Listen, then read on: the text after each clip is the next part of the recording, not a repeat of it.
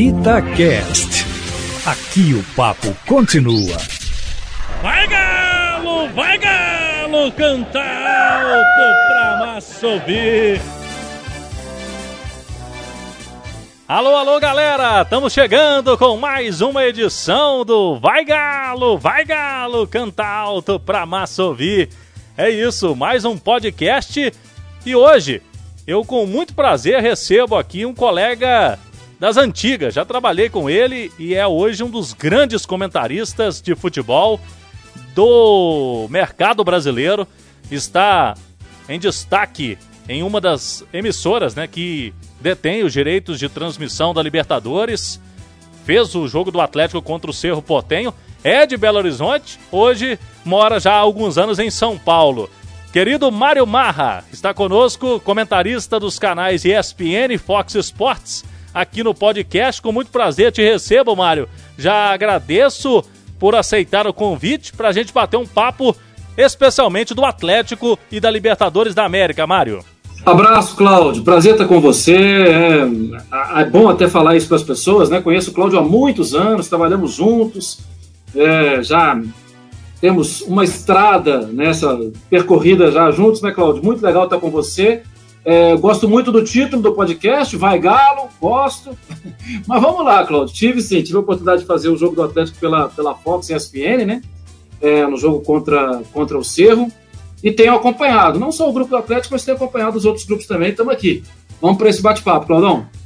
Vamos lá, o Galo, né, Mário? Terminando essa primeira fase, podemos dizer, os três primeiros jogos, já enfrentou todo mundo do grupo, tem a liderança é, isolada e a gente viu alguns empates aí. O Laguaira mesmo é um time que empata com todo mundo, né? Mas está na briga ainda os venezuelanos. Você acha que, pro objetivo do Cuca, Vai ser tranquilo? O Atlético já vai classificar e muito possivelmente em primeiro, que é o objetivo? É, eu fiquei muito decepcionado com o Cerro, porque é claro que a gente tenta se preparar para os jogos e eu assisti o clássico de sábado à noite, né, entre Cerro e Olímpia, e o, o Olímpia não conseguiu bater para gol. O Cerro foi muito sólido, foi muito bem, é um time que vem crescendo também na competição do Campeonato Paraguaio, e contra o Atlético o Cerro não conseguiu jogar. É, é claro que aí tem um lado do mérito do Atlético, faz um gol rápido, mas é um gol de observação, fruto de observação. O Savarino estava muito ligado. A sensação que eu tenho é que quando toma uma goleada dessa, um 4 a 0 tudo, a sensação que eu tenho é que o Cerro vai ter que colocar o carro de novo no, nos trilhos, né? E eu acho que o Atlético é, tende a ter uma sequência também de confiança lá no alto, o Atlético tende a crescer. Porque, sinceramente, Cláudio, eu vejo o Laguaira como um adversário que é difícil ser batido, muito complicado, tanto que força o Atlético a cruzar 70 vezes, força o Cerro a cruzar 77 né, vezes, é, mas também não faz gol. Empata, empata, empata, três empates, é difícil ganhar do Laguaira. Mas, se continuar nessa, o Laguaira vai terminar com seis pontos. seis pontos eu acho que não passa, entende? Então acho que o Atlético passa em primeiro e a tendência é que o Cerro confirme a classificação. Vamos ver, né? Vamos ver se emocionalmente os jogadores conseguem botar os, uh, os ânimos no lugar novamente, porque a tendência é que passe o Cerro em segundo. Você que fez esse jogo aí do meio de semana e o Atlético realmente não deu chance pro, pro Cerro durante a partida. É, o Galo vem em evolução, né, Mário? Nos últimos jogos, o Cuca vinha sendo muito cobrado. Ele pediu 10 dias, não foram os 10 dias, né? Ele demorou um pouquinho mais, mas o time melhorou e coincidiu com a evolução do Hulk. O que, que te agradou nesse time do Atlético aí, principalmente nesses últimos jogos? pensando, lógico, alto, né? O Atlético fez investimento para brigar pelo título. É, eu acho que está longe de estar perfeito ainda. Longe. O Atlético teve dificuldades no jogo, o Atlético ainda tem dificuldades de posicionamento. Em alguns momentos do segundo tempo, o time foi um pouco mais espaçado que o normal. Acho que teve uma questão também de posicionamento do Tietchan no primeiro tempo. Mas a tendência, ser um trabalho recente, é que aconteça isso mesmo, né? É que o Atlético tem alguma dificuldade em um jogo, tem uma outra dificuldade em outro jogo, os adversários vão descobrindo os erros do Atlético, e a tendência é que, com o passar do tempo e de erro em erro, as coisas fiquem mais acertadas. É assim na vida, né? A gente cai, bate a cabeça no chão, é, tenta engatinhar, não vai, o pai e a mãe protegem, depois, com o passar do tempo, o pai e a mãe observam, tá lá o menino andando naturalmente. Mas antes dele andar naturalmente, ele precisou cair algumas vezes. o início de trabalho vai precisar de algumas quedinhas, de alguns arranhões, para que os jogadores entendam, para que a ideia seja bem assimilada. É, eu, eu, entendo isso como um processo natural. Em relação a, é, ao jogo, o que me chamou a atenção foi um jogo que o Atlético facilitou. O, o primeiro gol. O Vilha Sante, ele é bom jogador. Ele é chamado de um capitão. No, no jogo passado do Cerro contra o Olímpia, eu tive a curiosidade de pegar os, os dados, de anotar tudo. O Cardoso Lucena, Angel Cardoso Lucena e o Vilha Sante, eles dominaram o jogo. O número de passes que o Cardoso trocou foi superior ao número de passes dos jogadores do meio-campo do Olímpia. Dos três jogadores que fazem meio-campo do Olímpia, o Cardoso trocou mais passes. Contra o Atlético, esses caras todos foram substituídos. Eles não conseguiram. Então, acho que o Atlético fez uma boa leitura de jogo. A primeira, o primeiro gol, né, o lance que o Savarino entra na linha de passe do Vila Sante, é algo assim. É, ele não tinha por onde passar a bola. Ele talvez tivesse que dar um chutão para frente. Ele preferiu rolar para o goleiro, ele não esperava. O Atlético fechou bem as opções. Eu gostei dessa dinâmica, eu gostei disso. É, tenho achado que a tendência é que as coisas fiquem melhores também com os dois jogadores de lado de campo. Com o Keno vai precisar ainda acertar mais. E acho que aí também, né, Claudio, vale lembrar, quando ele chegou, ele demorou um pouquinho também. Então mudou o treinador, Verdade. vai demorar um pouquinho também. Acho que demora um pouquinho. O Savarino não estava rendendo o que rendeu. O Savarino rendeu bem contra o América de Cali no segundo tempo e rendeu muito bem. Para mim, foi um dos principais jogadores na partida contra, contra o Cerro. Aos poucos, os jogadores vão assimilando. Eu acho que isso é treino. Treino, jogo, erra, acerta, corrige, treina, joga, erra menos, corrige. Isso é o dia a dia. Porque as ideias de um técnico para o outro são ideias diferentes. Então, vão, vão exigir um pouco mais mesmo de, de assimilação. E a gente nem falou, Cláudio, de forma geral, né, assim como a imprensa nacional, tudo, muito, a gente não falou muito da ausência do Zaratio. O Zaratio, ele estava se confirmando um jogador muito importante. Ele não jogou. E quem entrou no lugar dele no jogo contra a América de Cali? O Natan. Também não jogou. O Atlético não sentiu falta dos jogadores que, teoricamente, fariam falta, né? foram jogadores que participaram muito bem daquele jogo contra, contra o América de Cali. É, você, Mário, eu queria que você falasse pra gente sobre o Tietê. Você acompanhava mais de perto ele no São Paulo. Ele chegou titular aqui, o cara indicado pelo Cuca, jogador de confiança, e teve alguns erros individuais. Aí a torcida pegou no pé por conta disso, né? O jogador que veio já, já é titular. Você enxerga o Tietê com essa bola toda para ser titular do Atlético de cara? É, ou ele vai ter que que agora com a volta do Jair, por exemplo, a situação já vai ficar difícil para ele? Então, é, a primeira resposta, eu gosto do Tietchan. Eu acho que ele é bom jogador. Eu acompanho o Tietchan desde a época de Aldax. E no Aldax, ali com, com o Fernando Diniz, ele era o cara que fazia diversas funções em campo. Ele jogava de diversas maneiras. Jogava como um volante, ajudava na saída de bola no meio dos dois zagueiros, jogava um pouco mais adiantado, jogava como lateral direito, jogou como ponta, é, mais ou menos um ponta, vai. Um jogador aberto pelo lado direito também. Ele é um jogador que assimila fácil isso. Agora, daí para é, foi um pedido do treinador, chega e joga? Não. Acho que, acho que teve um exagero também. Acho que ele poderia ter esperado um pouquinho, sentado no banco, acostuma com as coisas. Por quê? porque ele seria preservado.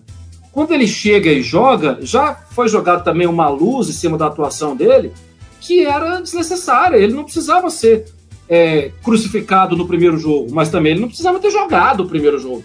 Ele poderia ter esperado um pouco mais. Acho que aí é muito menos erro dele e muito mais do treinador, que colocou, que confia nele, ok, mas calma, joga em cima do jogador também um olhar muito mais atento, muito mais aguçado, muito mais é, crítico em cima do Tietchan. Eu acho que o Tietchan fez um belo jogo, especialmente no segundo tempo. No primeiro tempo, até na transmissão, o Zé Elias destacou muito isso, né? e o Zé Elias foi volante dos bons, né? Jogou na Inter de Milão, por aí, seleção brasileira. O Zé Elias destacou várias vezes.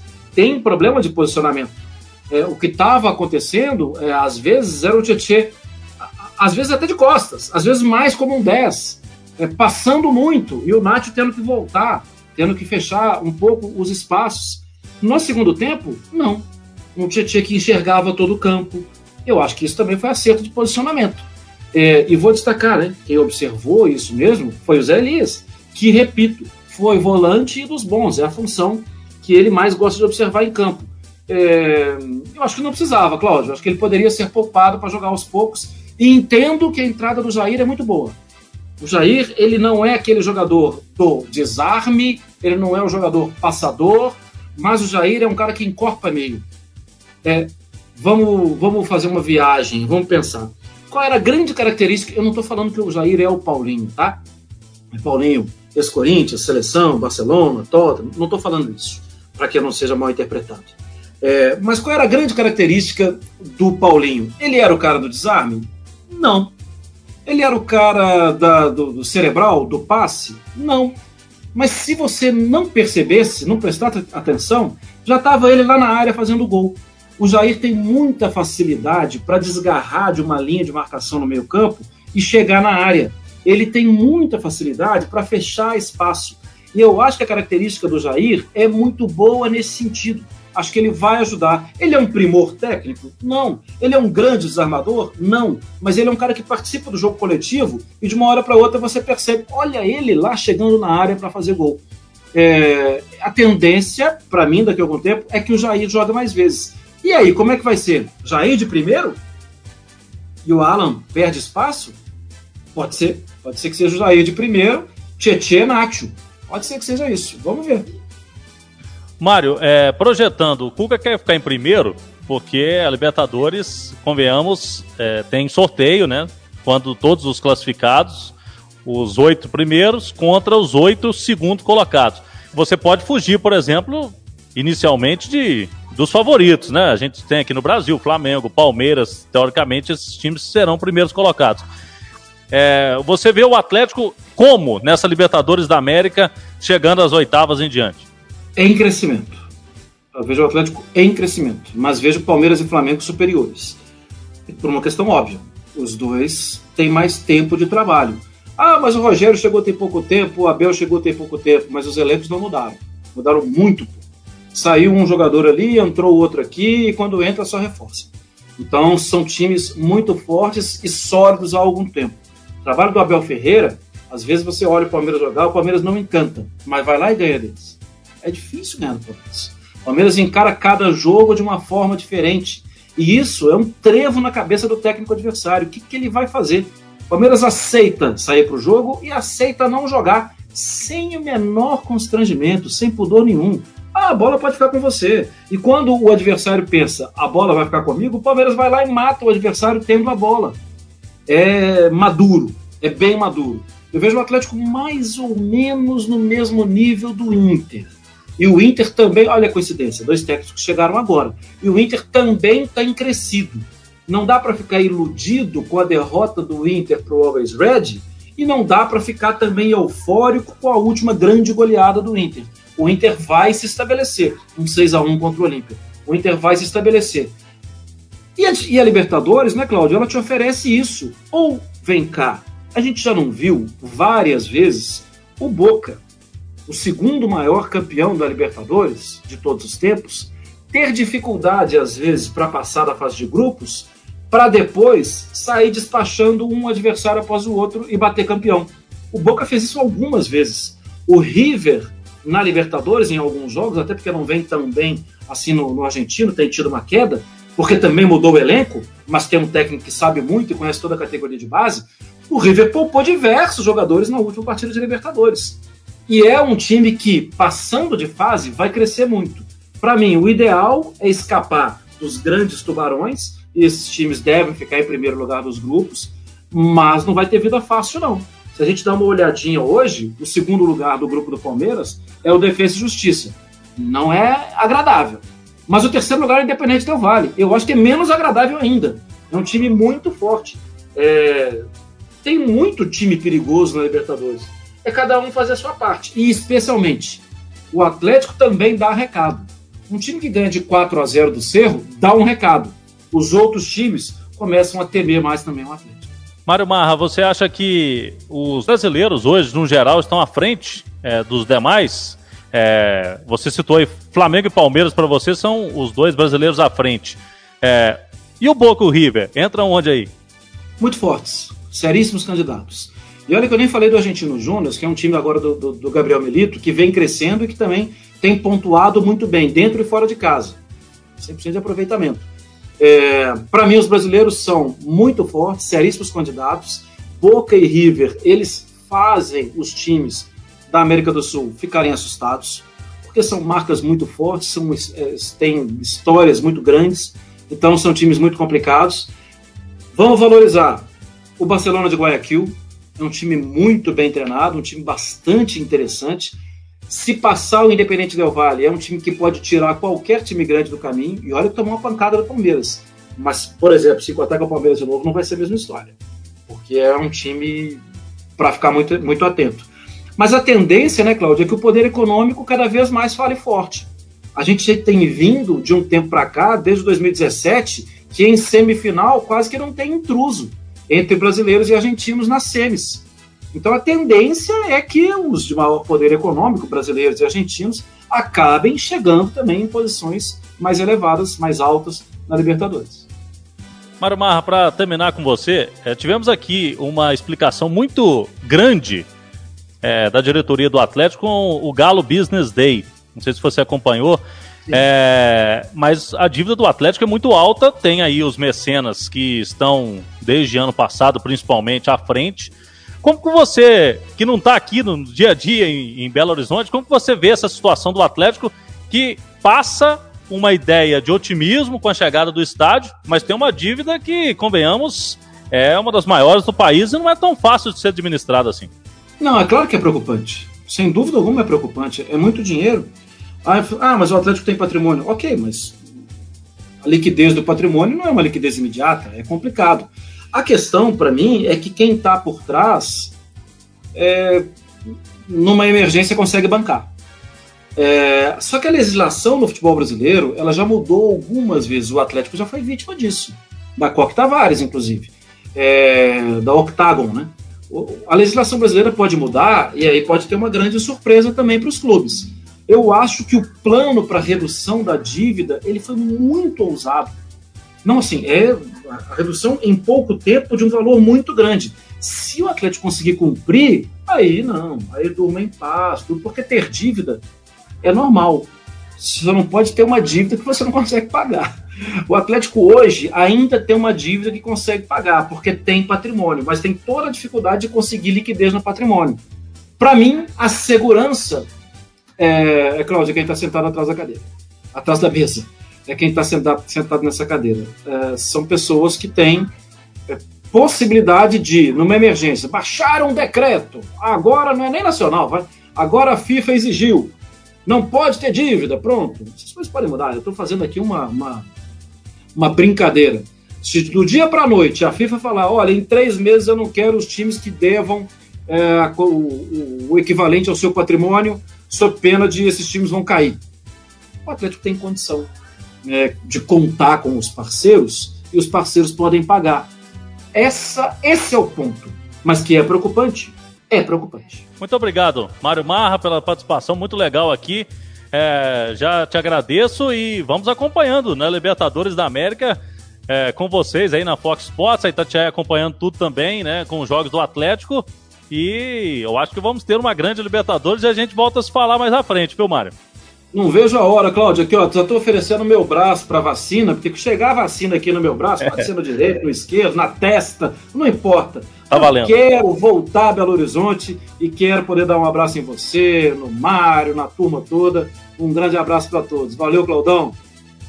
Beleza, tá aí. Curtiu o papo com o Mário Marra, comentarista dos canais ESPN, Fox Sports ele que já trabalhou aqui em Belo Horizonte, hoje em São Paulo, né, como sede e sempre acompanha de perto os jogos do Galão da Massa, não esconde de ninguém. É atleticano, mas ao mesmo tempo muito competente em seus comentários isentos, né? Consegue deixar de lado essa paixão pelo Atlético e, e leva, lógico, pela profissão, a razão, sempre o mais importante, taticamente, vendo todos os aspectos aí do Atlético. Valeu demais o bate-papo. Eu te espero você na próxima semana com mais um podcast Vai Galo. Até lá. Vai Galo, vai Galo! Canta alto pra massa ouvir. Itacast. Aqui o papo continua.